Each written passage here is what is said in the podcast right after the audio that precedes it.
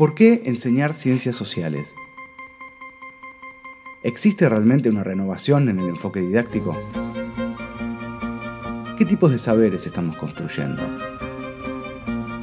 ¿Qué queda de los contenidos que trabajamos? ¿Cómo pensamos las efemérides? ¿Y la evaluación? Hablemos de la enseñanza de las ciencias sociales.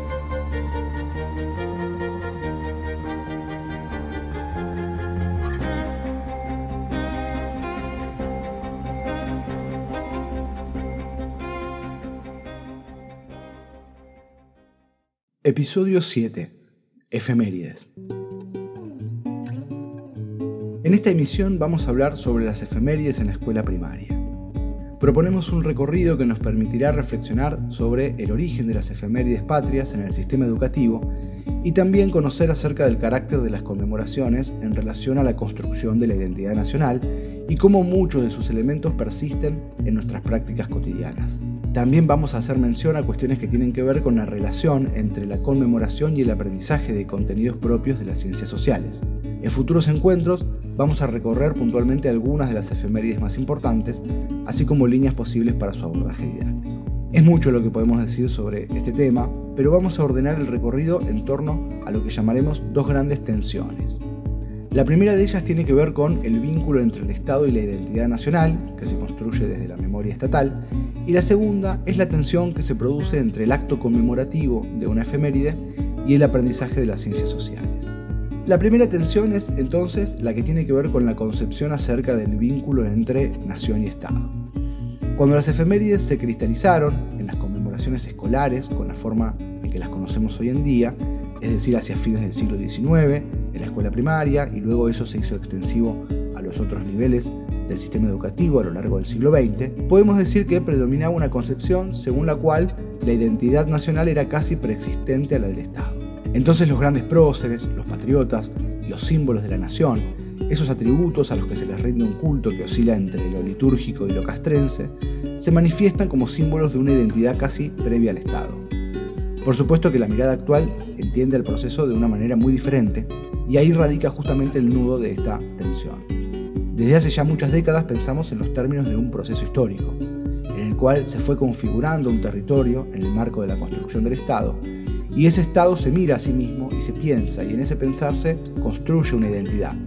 Es un proceso de retroalimentación que se manifiesta principalmente en el último tramo del siglo XIX y en las primeras décadas del siglo XX.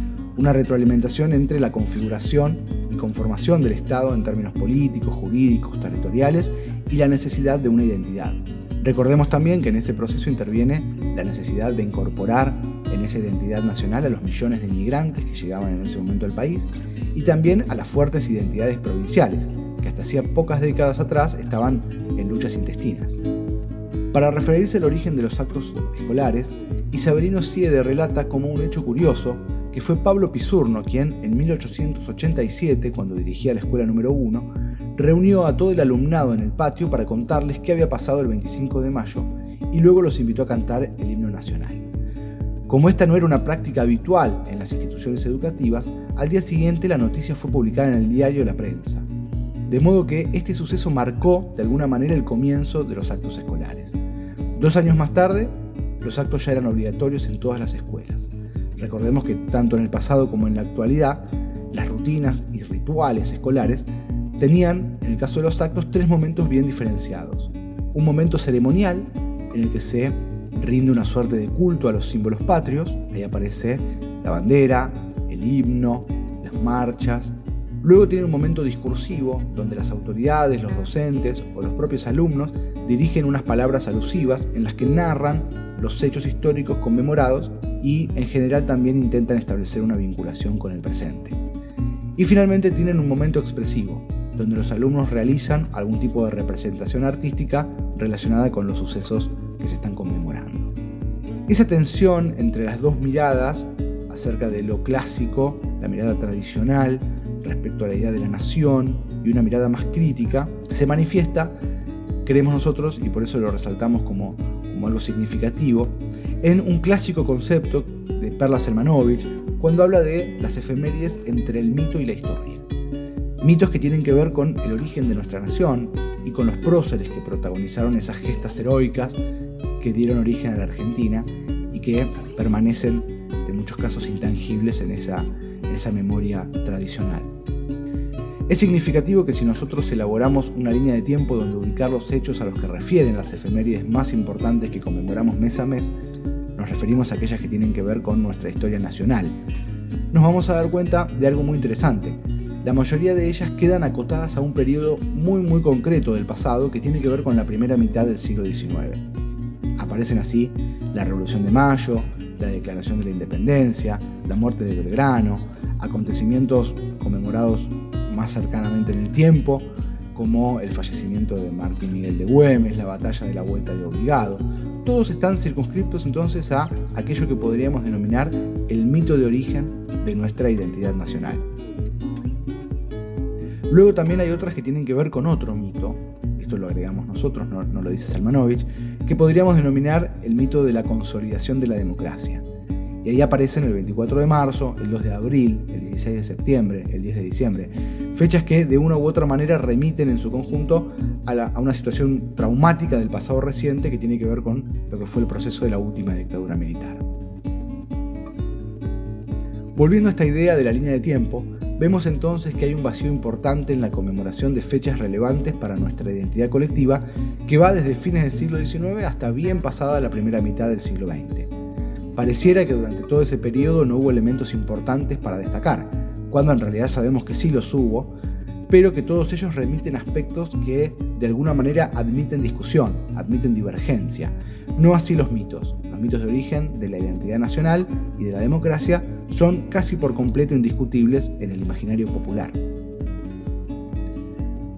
La segunda tensión que queremos tomar para este recorrido tiene que ver con aquello que a nivel institucional se espera que sea la conmemoración, lo que nos pide el mandato institucional y familiar, y lo que nos propone el enfoque didáctico. Ahora bien, las efemérides involucran, más allá de su contenido emocional y ritual, una serie de saberes vinculados especialmente con las ciencias sociales. Esta particularidad hace que en muchas ocasiones resulte complejo, tanto para docentes como para directivos, diferenciar entre la conmemoración de la efeméride y el trabajo áulico de los contenidos de sociales. Esto genera situaciones en las que los docentes se ven obligados a interrumpir el abordaje de los contenidos de ciencias sociales planificados para dictar una clase o más, a veces, en la que se lleva adelante actividades vinculadas a la efeméride más relevante del mes, independientemente de que los contenidos que involucran estén o no en la currícula de ese año. Esta confusión se resuelve diferenciando claramente lo que supone la participación en un acto, ya sea de un grupo completo de alumnos o de alumnos aislados, del trabajo en el área de ciencias sociales. Como decíamos al comienzo, en futuras entregas vamos a estar hablando sobre efemérides puntuales, los hechos, procesos, problemas, conceptos transversales a los que remiten y algunas estrategias para su abordaje didáctico. Muchas gracias por acompañarnos, nos reencontramos en la próxima emisión.